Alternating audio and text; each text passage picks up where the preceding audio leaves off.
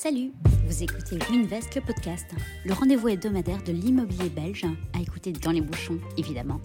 On va parler investissement, actualité, achat, tendance, taux, crédit, bref, un condensé de tout ce qu'il y a à savoir sur le secteur immobilier. C'est parti Aujourd'hui, on va aborder l'évolution du secteur immobilier, ses challenges et ses opportunités depuis 2020, qui a vraiment marqué un tournant majeur dans l'immobilier, à travers un prisme un peu particulier, celui de l'émission TV coproduite par WeInvest et RTL. Je vends ma maison. Et pour ce faire, j'accueille Christina, agent star de l'émission. Hello Christina. Salut Laureline. Bienvenue sur le podcast. Merci. Bon, du coup, on va peut-être d'abord commencer par préciser que tu, es, que tu es agent immobilier et que tu n'es pas speaking chez RTL. Est-ce que tu peux commencer par, euh, par te présenter?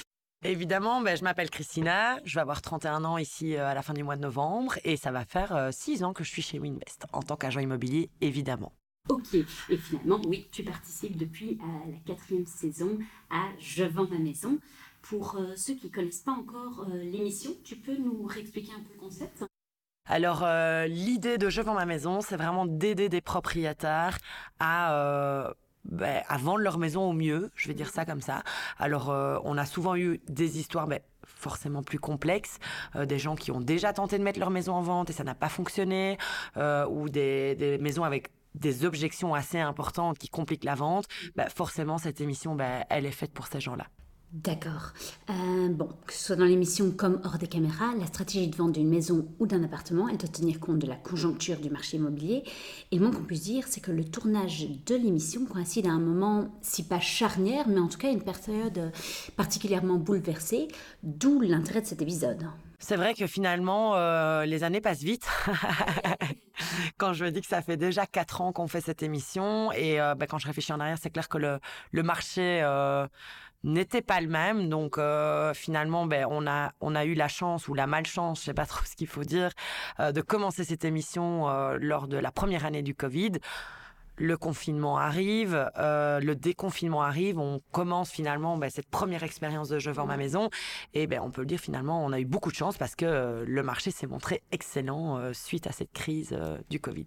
Oui, il y, a, des facteurs finalement. Donc les gens ont été confinés, ils se sont rendus compte qu'ils euh, n'aimaient pas leur maison. Et du coup, c'est ça qui explique qu'il euh, y a eu autant d'attrait pour euh, vendre ou acheter une maison. C'est un peu inexplicable quasi ce qui s'est passé hein, parce que en fait je pense que moi je dis souvent à mes clients euh, l'augmentation du prix de l'immobilier a vraiment été due au comportement de l'acheteur. Donc à un moment donné donc nous on est sorti comme tout le monde du confinement on a on est retourné à nos occupations on a continué notre boulot et donc là où avant ben, quand on estimait une maison on allait plutôt euh, avoir tendance à se dire ben, ok un propriétaire, par exemple, en veut 250 000 euros, ça les vaut, bah, on va commencer la vente à 275 000. Le vendeur a une marge de négociation, l'acheteur le savait pertinemment, l'agent le savait, enfin bref, tout le monde le savait et la négociation débutait un petit peu comme ça. Donc en sortant du confinement, ben, nous, on a continué à fixer nos prix ben, en gardant cette marge, sauf que ben, là, on n'a rien compris parce que euh, les acheteurs ben, mettaient le prix tout de suite, euh, et puis à un moment donné, ben, ils étaient plusieurs, donc on, a même fini à, finalement faire des enchères sans s'en rendre compte parce que ben, à un moment donné, les gens se battaient réellement pour les maisons, là où d'entrée de jeu, nous, on n'avait pas euh, pressenti que les que le prix allait augmenter, mais c'est à cause de cette euphorie et le fait que les gens sont précipités sans même plus négocier, ben forcément, vu que nous, on avait gardé une marge de manœuvre, ben l'immobilier a pris 5% finalement. D'accord, oui. Bah, au final, ça fait sens. Et puis, bon, je le rappelle aussi, on est dans une période où les taux sont particulièrement bas et du coup, emprunter de l'argent coûte particulièrement pas cher. Voilà, tout à fait. Donc je pense qu'il y a eu aussi cette euphorie, les gens étaient enfermés, donc euh, ils se sont rendus compte, ben, en fait les gens ont dû apprendre à être bien chez eux aussi, parce qu'à un moment donné, on n'avait que ça. Donc, euh, je veux dire, les gens ben, ne dépensaient plus d'argent euh, dans leurs loisirs, donc euh, je pense qu'ils sont commencé à se projeter ailleurs, épargner davantage. Ils se sont dit, ben, tiens, on a envie de refaire notre terrasse, on a envie de faire ceci ou cela. Ben, ça a peut-être amené des gens à améliorer leur maison, à vouloir vendre parce qu'ils se rendaient compte que finalement cette maison ne correspondait plus à leurs besoins, ou simplement pour des locataires de se dire, ben, en fait, il est peut-être temps qu'on saute le pas, surtout avec cette crise, on ne sait pas quels vont être les effets aussi de la crise du Covid à ce moment-là? Parce que en sortant la crise, on, sait très bien qu'une crise n'a pas des effets immédiats. La crise financière vient plutôt par après. Et puis finalement, ben, on peut peut-être même dire qu'on y est aujourd'hui, quoi. Ouais, tout à fait. si on en revient à l'émission, ton plus gros challenge de la, de la saison, c'était quoi? Bon, déjà, c'était la découverte du, du milieu de la télévision. Alors, euh, c'est une expérience euh, bah, dingue, hein, quand même, euh, disons-le. La découverte des, des, caméras, l'envers du décor, etc. Alors, bah, j'ai retenu quelques challenges. Hein. Maintenant, pour moi, le, plus important reste finalement le challenge que j'ai eu lors de la saison 1, qui était vraiment de vendre une maison de maître sans jardin. Euh, alors là, euh, ça a été très très compliqué et c'était, ça faisait neuf ans que c'était en vente. Donc bon, le temps reste quand même un indicateur important euh, et, vraiment une objection qui n'avait rien à voir avec le prix quasi. Donc on peut à un moment donné se dire euh, tout a un prix, oui, mais à un moment donné, euh, il fallait quand même essayer de rester dans les clous et, je veux dire c'était une objection qui avait un prix trop important par rapport au volume qui existait quand même dans cette maison. Donc finalement, ben, je me suis décarcassée et on a fini par vendre en division en fait. Donc on a vendu le rez-de-chaussée comme un appartement et l'étage comme un, appartement. Et donc, bah, l'objection du jardin par rapport à une belle grande maison de maître disparaît. Ok, super intelligent. Et euh, tiens, je pensais à la même chose finalement. Euh, Céline, hein, qui était aussi une de nos candidates euh, de la saison 1, qui vendait un petit appartement, mais sans jardin également. Et Là aussi, l'objection a quand même été fort liée à, l'espace extérieur. C'était quelque chose qui, était, très important pour les candidats acquéreurs à l'époque. Hein. Tout à fait. Sortant du Covid où tout le monde avait été enfermé, ben forcément, euh, sans extérieur, ça devient. Un confinement sans extérieur, moi, j'ose même pas imaginer. Mais il y a des gens qui l'ont vécu. Et clairement, ben, les gens ont accordé beaucoup plus d'importance en sortant de cette crise à l'extérieur. Donc, quand il n'y en a pas, clairement, ça devient une objection. Donc, il faut essayer finalement de, de s'adresser à un autre public. Donc, ici, ben, notamment pour la maison de maître, ben, j'ai coupé en deux, ça devenait un appartement sans extérieur, certes, mais c'est quand même moins grave qu'une maison de maître euh, sans jardin. Et chez Céline, ben, finalement, euh, on est tombé sur un investisseur qui allait euh, mettre ça en location. Et c'est vrai qu'à la location, c'est quand même moins vite une objection qu'à l'achat, parce qu'il y a des gens qui, qui louent en attendant de, mettre de côté, qui ne sont jamais chez eux, chez eux qui travaillent beaucoup, donc c'est moins vite une objection qu'à l'achat. Et cette objection, elle est toujours existante aujourd'hui en 2023, 2024 à venir, ou, ça s'est lassé alors, clairement, euh, quand il n'y a pas l'extérieur du tout, ça reste une objection. Et d'ailleurs, même avant le Covid, ça l'a toujours été. Euh, je veux dire, à un moment donné, quand on a un très chouette espace, mais qu'on n'a même pas la possibilité d'aller dehors, c'est quand même plus compliqué. Post-Covid, les petits extérieurs étaient devenus aussi une objection. Donc la petite terrasse, le petit balcon où on met, euh, tu vois, la petite table avec les deux chaises. Clairement, euh, clairement, c'était pas une objection. Post-Covid, euh, c'est trop petit, c'est trop petit, c'est trop petit. Oui, enfin, on voit peut-être une différence entre ton marché anutois et mon marché bruxellois, parce que nous, on se contente de ça. Hein. Vous êtes super content avec cette terrasse-là. c'est ça. Mais voilà, ça, c'était clairement une objection. Il fallait quand même un, un espace extérieur assez conséquent. Ici, maintenant, on revient à clairement pas d'extérieur du tout, très compliqué. S'il y a quand même une possibilité, l'objection est plus ou moins écartée, on va dire ça comme ça. Maintenant, ça reste quand même euh, une question de goût et d'envie. Euh, une famille avec deux enfants euh, en bas âge et deux chiens, trois chats, ben forcément, ils ont quand même encore envie d'un grand jardin, d'une maison familiale, d'une balançoire. Et la totale. et voilà. Bon, année 2, 2021, on est toujours sur un marché assez tendu et euh, assez porteur, en tout cas dans le cadre de l'émission. Tu me réexpliques un petit peu le contexte?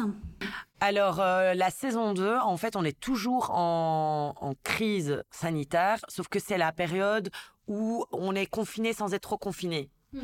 Donc on peut travailler mais plus travailler, puis en fait vous travaillez plus, et puis en fait on, vous pouvez travailler sous certaines conditions. Donc euh, je me souviens d'ailleurs que dans, le cadre de l'émission c'était hyper stressant parce que les visites ont été carrément arrêtées, mais plus aussi longtemps que le premier confinement où là c'était le monde était à l'arrêt. Euh, mais donc moi j'ai quand même forcément une réalité au niveau du temps par rapport à cette émission, donc c'était un peu stressant.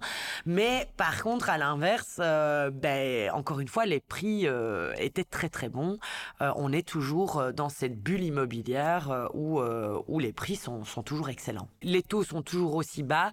Ben, pour même moi avoir acheté à ce moment-là, moi on est à 1.5, 0.9, enfin 2% limite, c'était déjà beaucoup quoi. Ok, oui, donc ça reste à ce moment-là encore très Ça reste très intéressant. Acheter, et pour les vendeurs, c'est toujours intéressant de, vendre. On est toujours sur un marché très tendu. On est toujours sur un marché en pleine expansion. Euh, tout va bien. Ça reste clairement le moment pour vendre. Même s'il n'y a pas de mauvais moment pour vendre. Hein, mais euh, je veux dire, euh, c'était entre guillemets facile de vendre à ce moment-là. D'accord. Et tiens, je fais une petite parenthèse parce que l'émission a tendance à, à squeezer assez fort les, les différentes étapes. Comment ça se passe, toi, pour estimer un bien aussi bien dans un marché très tendu qu'en 2021 qu'aujourd'hui en 2023-2024 C'est effectivement quelques calculs euh, sur ton papier ou euh, non, je, rassure tous les propriétaires qui me font confiance, je ne me contente pas de simplement faire le tour de la maison. Euh, donc, ben, évidemment, la démarche reste toujours la même. Donc, on va évidemment d'abord faire un premier rendez-vous où on va découvrir le bien, on va prendre tout son historique et son technique parce que forcément, ce sont des choses importantes. et puis, il y a finalement trois méthodologies que je vais utiliser. Donc, la première, ben, de fait, je vais me baser sur un calcul, euh, disons, ben, je vais dire un peu le prix au mètre carré en fonction de la finition. Ensuite, on va se mettre finalement dans la peau d'un acheteur, puisque ça fait quand même quelques années que je fais ce métier et je sais quelles sont les attentes et les besoins de mon acheteur. Mhm. Donc, finalement, je vais me mettre à sa place. Je vais me dire, OK, moi, je fais le tour de cette maison. Elle correspond de prime abord à mes besoins. Qu'est-ce qui fait que j'achèterai cette maison et qu'est-ce qui pourrait me retenir? Toute maison a ses points forts et ses points point un peu moins fort. Donc l'idée, c'est de évidemment pouvoir contrebalancer tout ça. Quand moi je me mets dans la peau d'un acheteur et que je me pose la question, ben, finalement, ok, ça, ça va clairement être les points forts et ça va clairement, ça va être le coup de cœur. Ça, ça va peut-être être un peu moins. Alors, soit je contourne l'objection avec un point fort pour essayer de la faire disparaître, soit ben, je vais essayer de faire comprendre que ça a été compris dans le prix. Et donc, c'est là que je me dis, ben, OK, dans ma première idée et mon calcul, est-ce que c'est cohérent? Finalement Est-ce que c'est cohérent cette tranche de prix si moi je me mets dans la peau d'un acheteur? Parce que si c'est pas cohérent, ben, l'acheteur en fait finalement il fait pas d'ordre, il va avoir la suivante. Ça, ça, fait sens. Voilà. Et alors, la troisième méthodologie qui, pour moi, est évidemment la plus pertinente, euh, ben, c'est d'utiliser des points de comparaison. Mhm. C'est de se dire, ben, j'ai la chance, évidemment, moi, de travailler vraiment un secteur euh, qui m'est propre. Donc, à un moment donné, euh, je veux dire, euh, si je me dis, bah, j'ai vendu la maison là derrière, la maison là, la maison là, la maison là, je sais à quel prix je les ai vendues, je sais ce qu'elles avaient en plus ou en moins par rapport à la maison que j'estime. Et donc, bah, sur base de ça, je vais mettre ces trois méthodologies dans un shaker et, et j'arrive à une tranche de prix. Et du coup, dans le cadre de l'émission, tu es finalement, par rapport à ton dernier point, dans un, dans un quartier que tu ne connais pas aussi bien que euh, la région euh, anutoise euh, Tout à fait. Comment, tu fais? Tu t'entoures hein, des, agents immobiliers locaux? Tu, euh, tu vas chercher sur Internet Enfin, ça, se passe comment? Tout à fait. Donc ici, ben, clairement, moi, je vais pas m'aventurer dans une région qui n'est pas la mienne parce que ben, si on prend un appartement à Anu et un appartement à Bruxelles, je pense que la différence est quand même assez conséquente. Je ne connais pas le marché de Bruxelles, je vais être honnête, et c'est pas mon job. On me demande pas de le connaître non plus. Donc, forcément la complexité par rapport à je vends ma maison, c'est évidemment de m'aventurer quelque part dans tous les coins de la Belgique. Ben, je vais faire les deux. Moi, je vais quand même veiller évidemment le marché en me disant, bah, tiens, je vais faire un petit peu l'exercice. Encore une fois, je me mets dans la peau d'un acheteur. Je vais sur ImoWeb, je vois un petit peu ce qu'il y a en vente. J'ai mon œil d'expert de me dire, bah, ok, cette maison-là, elle a autant de mètres carrés. Enfin, à un moment donné, je veux dire, mais l'acheteur fait la même chose. Hein. Il va finalement comparer ce qu'il y a en vente sur un secteur géographique et il va très vite se dire, bah, j'ai l'impression que celle-là n'est pas beaucoup plus grande, mais par contre, elle est beaucoup trop chère plus cher, donc elle est trop Donc je vais faire quand même ce travail-là, mais à côté de ça, évidemment, ben, j'ai la chance de travailler chez WeInvest, qui est un réseau où ben, finalement on est vraiment un réseau national avec des agents locaux. Donc ben, j'ai la chance euh, d'avoir des collègues sur Bruxelles, j'ai la chance d'avoir des collègues sur la Flandre, j'ai la chance d'avoir des collègues finalement qui sont eux locaux sur le secteur sur lequel moi je dois vendre dans le cadre de l'émission. Je vais, je vais visiter la maison avec eux, ben, hors caméra, ok, mm, mm. évidemment parce que ça n'a pas de sens pour l'émission, mais pour vraiment avoir, euh, ben, on, ne vend pas des chaussures ici, hein, donc euh, il faut quand même être euh, certain de ce qu'on fait. yes, parfait. année 3, 2022, ça annonce la fin des taux dits planchers. Je me rappelle au moment où je coproduisais encore l'émission, avoir dû expliquer à l'équipe RTL que clairement le marché serait moins porteur, moins réactif que les années qui ont précédé. tu me réexpliques les différents facteurs qui entrent en jeu pour expliquer cette situation? Ben, on peut clairement parler euh, ici, finalement, les deux premières années je parle par rapport à l'émission, mais donc ces deux années post-Covid, ben, on était dans un marché euh, de vendeurs Donc, Mhm. je veux dire, à un moment donné, l'acheteur, c'est t'achètes ou, t'achètes pas, mais entre guillemets, si c'est pas toi, ce sera un autre. Donc, le vendeur était vraiment en position de force. Bah, ici, l'année passée, 2022, on repasse dans un marché d'acquéreurs. Donc, ici, bah, à un moment donné, bah, l'acheteur, il y retrouve le pouvoir de la négociation. Bah, il, est plus exigeant, il est plus pointilleux et il n'achète pas euh, tout à n'importe quel prix sans avoir d'informations. Euh, donc, par rapport à ça, bah, quels ont été les facteurs? Bah, À un moment donné, je pense qu'il y a eu l'inflation. Euh, ça, c'est la première chose qui font que les taux à la banque ont nouveau augmenté. hein. Ici, bon, on est en 2023, mais on parle de, de 4, 5, 6% hein, pour certains. Donc, euh, quand on a signé un point neuf, euh, ça fait quand même énormément de différence hein, euh, sur 100 000 euros juste pour rembourser à la banque finalement. Forcément, ça a un impact sur les prix. Et puis, il y a eu aussi... euh, les matériaux, le coût des matériaux. Donc euh, voilà. Alors c'est clair que moi je travaille vraiment plus sur- le marché de l'existant. Euh, donc ça veut dire que je vends des maisons qui sont déjà construites et, voilà déjà habitées. Et on a vraiment l'autre pôle qui est le, le neuf, donc qui lui a, je pense, pris plus encore un coup que nous. Mais je veux dire le fait évidemment que le bois a fait x3, que le métal a fait x3, que même maintenant aujourd'hui faire appel à un carreleur, ben, ça vous coûte trois fois le prix qu'à l'époque. Ben, à un moment donné, forcément, ça a un, un impact sur le prix de l'immobilier, puisque si on est déjà sur un prix exorbitant et qu'on rajoute finalement l'investissement du carreleur ici en question, ben, on arrive à des prix complètement farfelus. euh, par rapport à par rapport à la maison en tant comme elle est vu qu'on ne sait toujours pas pousser les murs et que je veux dire à un moment donné la maison reste qu'elle est donc pour moi le- le- le- la- l'augmentation du prix des matériaux a clairement eu aussi un impact euh, sur le prix des maisons Et du coup, dans le cadre de Je vends ma maison, finalement, on avait habitué à euh, des ventes très rapides. Bon, ça, on ne le voit pas spécialement à l'émission, mais euh, aussi à des offres euh, 20, 40, voire euh, 50 000 au-dessus du prix. tu as été confronté finalement à des clients particulièrement déçus ou qui n'arrivaient pas à comprendre que le marché était en train de changer et du coup qui s'attendaient toujours au même résultat que les deux années précédentes? La saison 3, elle a été particulièrement plus difficile parce que justement, on était vraiment dans cette transition. Donc, euh, je veux dire, on- les prix commencent à faire ça. Alors, je n'aime pas dire que les prix ont chuté parce que c'est pas vrai non plus. On est vraiment revenu à un marché, je veux dire, plus calme. Et oui, euh, je veux dire, les prix n'explosent plus euh, par rapport à la valeur normale de marché à du 10-15%. On est revenu vraiment à la normale. Donc, on peut pas dire que l'immobilier a perdu de sa valeur. Ça, je serais pas d'accord. On est, oui, revenu à quelque chose de plus classique et on ne vend plus des choses à des prix complètement farfelus. Sauf que la saison 3, ben, en fait, les vendeurs ne voulaient pas l'entendre parce qu'ils étaient en train de le vivre. Que aujourd'hui, ben, je veux dire, les gens le savent, euh, on le dit euh, dans la presse, dans tous les médias, on peut entendre que euh, le marché de l'immobilier clairement s'est calmé, qu'il y a X de transactions en moins, que même les notaires ont tendance à dire ben, que ça s'est fortement ralenti. Et donc, ben, c'est quelque chose qui est maintenant acquis. Que la saison 3, ben, c'était compliqué finalement d'éduquer le vendeur parce qu'il se disait, euh, mais enfin, euh, je vends pas bien, euh, pourquoi tous les autres et pas moi? Parfois, c'est ce qui fait la complexité d'un bon agent immobilier, c'est que quand le dossier est facile, tout roule. Mais quand à un moment donné, ben, finalement, ça ne bouge pas ou voilà, on n'a pas les effets escomptés, ben, il y a certains agents immobiliers qui ont tendance à se cacher et euh, parce qu'en fait, ils ont peur de prendre leur téléphone et d'appeler les propriétaires pour leur dire, mais en fait, je suis désolé, ça bouge pas. Alors que c'est une information qu'il faut pouvoir transmettre et c'est d'autant plus important. Alors le peut-être pas dire, euh, ça bouge pas, c'est trop cher. Mais par contre, ça ne bouge pas. C'est important de dire que ça ne bouge pas. Est-ce que c'est le seul dossier où ça bouge pas? Ou est-ce que ça bouge pas de manière globale? Pourquoi est-ce que ça pourrait ne pas bouger? Voilà, et donc le travail de l'agent immobilier, c'est finalement de, de montrer au vendeur par A plus B pourquoi ça ne bouge pas. Et si le travail est bien fait, ben à un moment donné, ils vont comprendre.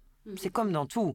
Mais si on leur dit euh, au bout de trois mois, euh, le vendeur il entend pas son agent immobilier et l'agent appelle euh, une fois toutes les six lunes et il dit ah ben en fait ça bouge pas. Je pense que franchement il faut faire une baisse de prix hein, parce que c'est pas normal. Là c'est difficile à entendre. hein. Oui, c'est difficile à entendre parce qu'on se dit, mais attends, euh, ça fait trois mois que tu fous rien sur mon dossier, euh, euh, voilà. Et puis on parle de leur patrimoine aussi. Enfin, c'est quelque chose qu'il faut pouvoir expliquer à un moment donné et en leur montrant des faits, en leur montrant finalement différentes choses qui vont leur permettre de, se dire, bah ok, oui, je comprends en fait. Et donc ça, c'est vrai que ça a été la complexité de la saison 3. Surtout qu'en plus, par rapport à vraiment, vu qu'on est... c'est grâce à Je vends ma maison que je suis là. Mais euh, je veux dire, il y a aussi euh, l'émission qui, quelque part, a pris de l'ampleur, euh, donc qui est de plus en plus connue. Et ce qui a été très compliqué aussi, c'est qu'il y a des gens qui s'inscrivent à Je vends ma maison en pensant qu'ils vont la vendre plus cher parce qu'ils passent à la télé. Ouais. Et ça, mais c'est pas le cas parce qu'en fait, et c'est là que c'est bizarre comme les gens interprètent les choses parce que finalement l'émission elle passe à la télé quand c'est bouclé et quand c'est supposé être vendu normalement. Donc voilà, et donc ils arrivent parfois encore avec des exigences encore supérieures parce qu'ils disent on va passer à la télé, donc on va la vendre encore 10-15 000 euros de plus. Et ça, franchement, l'année passée, ça a été très difficile à déconstruire. D'accord, ouais. Tiens, tu, tu parlais finalement de la comparaison entre un client classique hors caméra et bien une, une différence entre finalement cette, cette vente filmée où il y a constamment potentiellement la, la pression des caméras et puis une vente normale alors, euh, c'est vrai que si je vois tous mes propriétaires euh, RTL, mhm. euh, j'ai une relation quand même toujours plus particulière. Euh, mais parce que je pense qu'il y a toute une aventure humaine derrière. C'est vrai que même moi, je pense qu'en tant qu'agent, je me rends pas compte. Mais en fait, on débarque chez eux avec euh, un réalisateur, euh, quatre stagiaires, quatre cadreurs, trois microteurs, Sophie Pandeville, Anouchka. On arrive, on fout le bordel et on te demande pas vraiment son avis. Et après, je pense que c'est des gens qui s'inscrivent pour justement pour qu'on les prenne par la main et qui finalement, il n'ait pas le temps de réfléchir. Mais je veux dire, ce sont des choses évidemment qui n'arrivent pas dans la réalité. Donc ça, je pense que c'est déjà, ça, ça accentue l'expérience et le fait que ce soit une expérience humaine, ben forcément, ça, ça renforce un lien. Mhm. Voilà, il y a un lien qui, qui, est là, qui est spécifique. Euh, puis finalement, ces propriétaires-là, ils font quand même la démarche de s'inscrire à une émission de télé. C'est déjà une grosse démarche, l'air de rien, hein, quand on y réfléchit. Donc ça veut dire que, euh, et on le voit hein, de plus en plus par rapport aux candidats, euh, j'ai déjà essayé de vendre, mais j'y arrive pas. J'ai eu une mauvaise agent, une mauvaise expérience avec une autre agence. Soit ils arrivent, coucou, je... en fait c'est une expérience et j'ai envie de, voilà, on comptait juste moment, ça se mettait bien. Et là, ben, c'est la joie, c'est la bonne humeur et il y a quand même cette relation qui se crée où il y a aussi ben, ce côté, euh, euh, c'est notre dernière carte et, euh, et heureusement que et j'ai besoin d'aide. Bon, enfin, saison 4, hein, on est aujourd'hui en, plein tournage, en pleine clôture de tournage même. Il était temps. moi, j'ai complètement passé la main au niveau de la coproduction. Donc, je vais apprendre tout sur cette, sur cette saison. Euh, les challenges, les opportunités. Tu, tu m'expliques un petit peu comment ça se passe? Alors, saison 4, euh, ben, pas évidente non plus, finalement, parce qu'on est contrairement à la saison 3, euh, on est clairement dans un marché qui euh, ralentit, ralentit, ralentit, mmh. euh, parce que ben parce que moins de, enfin, en fait, si il y a encore pas mal de demandes, mais on doit, l'acheteur clairement est roi aujourd'hui parce que on doit, on doit faire un choix. En fait, on a, on a énormément de refus de crédit, j'ose le dire, et donc évidemment, ben nous, on doit faire doublement attention parce que je veux dire, avoir une option sur une maison pour après avoir un refus de la banque, ben ça n'a Enfin voilà, c'est un, c'est pas vendu. Tu dois adopter des stratégies un peu différentes vis-à-vis des acquéreurs pour euh, finalement les aider à obtenir plus facilement leur crédit, par exemple? Alors évidemment, ben euh, nous euh, quand, enfin quand j'ai un acheteur qui veut me faire une offre, ben je vais dire, je vais lui demander finalement combien est-ce qu'il va emprunter, parce que ça me donne déjà quand même un premier aperçu de ben ok, il a des fonds propres, il a pas de fonds propres. A priori, on avance plutôt sereinement ou peut-être moins. Après, c'est pas parce qu'il fait un emprunt de 90 ou 100% qu'on se dit oula, l'offre est achetée pas du tout.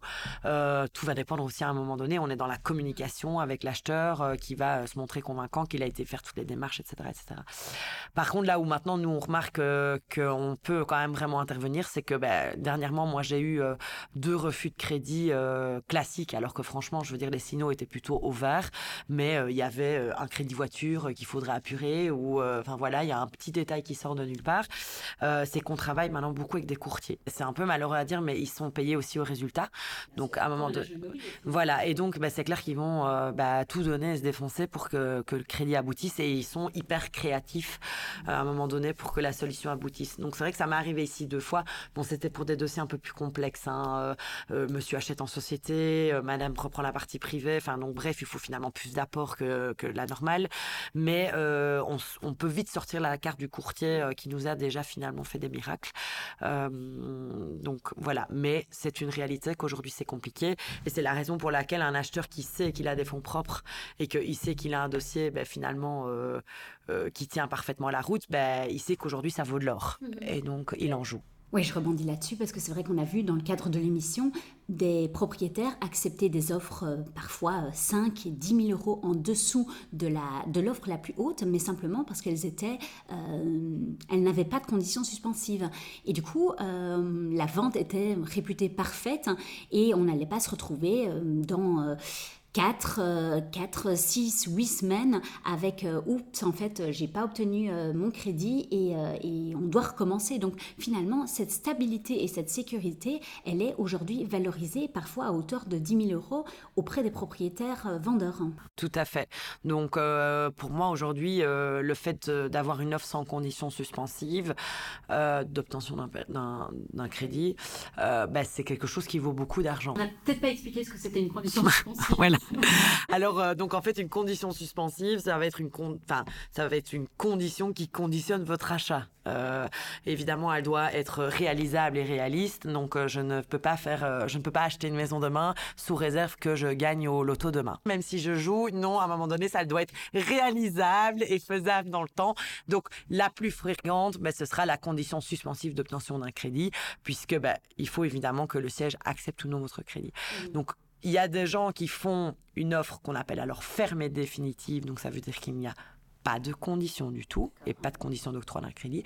Alors soit ils ont vraiment les fonds ils savent que ça a passé. Et non, ou même ils ont carrément l'ensemble des fonds. Ah oui, il y a encore des gens qui ont beaucoup d'argent, euh, qui voilà, euh, qui, vont l'acheter cash. Soit il y a vraiment des gens, ils sont tellement sûrs de leur crédit ou il est tellement minime qu'ils décident de ne pas en faire une condition et que ben finalement euh, ils prennent tous les risques si jamais à un moment donné ben ça ne devait pas aboutir.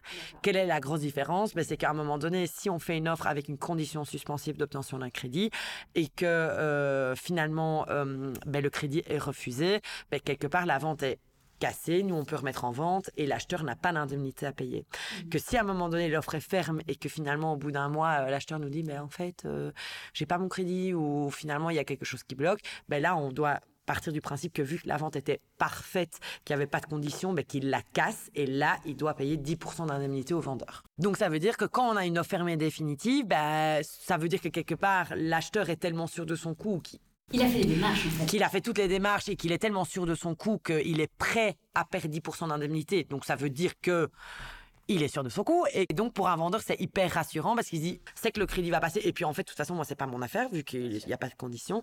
Et si, à l'inverse, bah, à un moment donné, même il y a un gros pépin, bah, j'ai 10% d'indemnité qui va couvrir quand même tout le laps de temps où le bien est sous option finalement. Parce que ça, euh, c'est quelque chose aussi que l'acheteur oublie, c'est que quand on met un bien sous option, ben, on arrête les visites et euh, ben, à un moment donné, euh, 4, 5, 6, 8 semaines peuvent s'écouler. Euh, ben, si le bien il est resté sur le marché, à un moment donné, ben, on a des pics d'intérêt, donc ça veut dire que le pic sera au plus bas. Ben, nous, on peut ramer pour, pour aller retrouver un nouveau pic quoi, mmh. au niveau des intéressés. Ok on en vient au marché immobilier euh, là de, fin 2023, euh, c'est un marché qui reste intéressant pour, euh, pour vendre. Évidemment. je vais pas dire le contraire. Euh, il n'y avait pas de baisse de prix significative. Non, il n'y a pas de baisse de prix significative. Et moi, où là, justement, euh, je suis contente d'être revenue dans un marché à la normale, c'est que moi, évidemment, je vais parler avec ma casquette d'agent immobilier, mais c'est que les années post-Covid, oui, on vendait très vite et on vendait cher, mais il y a plein de gens qui estimaient qu'ils n'avaient pas besoin d'un agent immobilier. Mmh, mmh. Et donc, moi, j'avais beaucoup qui se disaient, ben, pourquoi euh, payer un agent immobilier alors que ça semble tellement facile de vendre aujourd'hui? Il suffit de mettre une affiche, un prix qu'on veut et ça part il n'avait peut-être pas tout à fait tort, mais donc moi, clairement, par rapport à ma position d'agent, euh, et, ben, mon, métier était dévalorisé, et, donc voilà, que ici, ben, comme tu dis, euh, les, les, les, prix ne se sont pas écroulés, euh, on est juste sur un marché qui ralentit, mhm. ok, et donc il faut pouvoir évidemment ben, bien sécuriser l'opération. Donc moi, ce que je dis aussi, mon, mon métier n'est pas d'ouvrir une porte, donc je vais essayer vraiment de vendre le bien le plus cher possible, mais je vais aussi vous sécuriser l'ensemble. ça, c'est très important aujourd'hui. Et puis, ben, si à un moment donné ça bloque, pas se dire que c'est forcément à cause du prix et trouver toujours des pistes de solutions. Oui, mettre en place des stratégies peut-être un petit peu plus ingénieuses. On en revient à l'idée du courtier. Mais finalement, toi, tu es courtier immobilier. Hein, ouais, Et finalement, trouver des, solutions un peu plus euh, ingénieuses qu'un propriétaire euh, qui vend du gré à gré n'aurait pas nécessairement pensé. Tout à fait, tout à fait. Et aussi, ben, par rapport à, à, la vente du bien en lui-même, ben, il y a finalement plusieurs façons de faire. Euh, ben, c'est très, moi je le rappelle, surtout aujourd'hui où on est dans un marché d'acquéreurs, c'est d'autant plus important de comprendre qu'on n'a qu'une seule fois la possibilité de faire bonne impression. Mm-hmm. Et donc, si on arrive sur le marché avec un mauvais prix ou avec une mauvaise formule ou avec quelque chose de mal expliqué ou avec peu importe un bémol, ben, l'acquéreur va s'en servir directement pour pouvoir négocier. Or, moi, mon objectif, et c'est là que tout, tout mon intérêt, mon intervention est, c'est que le vendeur doit comprendre, OK, Christina, elle sait ce qu'elle fait. Moi, j'ai pas envie de m'aventurer tout seul et finalement de prendre euh, le risque une chance sur deux de me gameler parce que ce sera fait. Euh, il faut, c'est un marché qu'il faut prendre avec des pincettes. Mais par contre, si on écoute mes conseils, on vend très bien. Super. Bah écoute, ça me semble être une parfaite manière de conclure. Un tout grand merci. Merci à toi. Merci, merci. C'était très chouette et euh, j'espère que ça, ça pourra intéresser. En tout cas, moi j'ai été passionnée. donc, Ok, euh, magnifique. Parfait. Voilà, c'est tout pour aujourd'hui. J'espère que cet épisode vous a plu. Si c'est le cas, vous connaissez le blabla. N'hésitez pas à nous laisser 5 étoiles sur votre plateforme d'écoute préférée. À titre personnel, ça m'encourage à continuer dans ce sens, et puis ça nous aide à toucher de nouvelles personnes. Je vous dis à la semaine prochaine.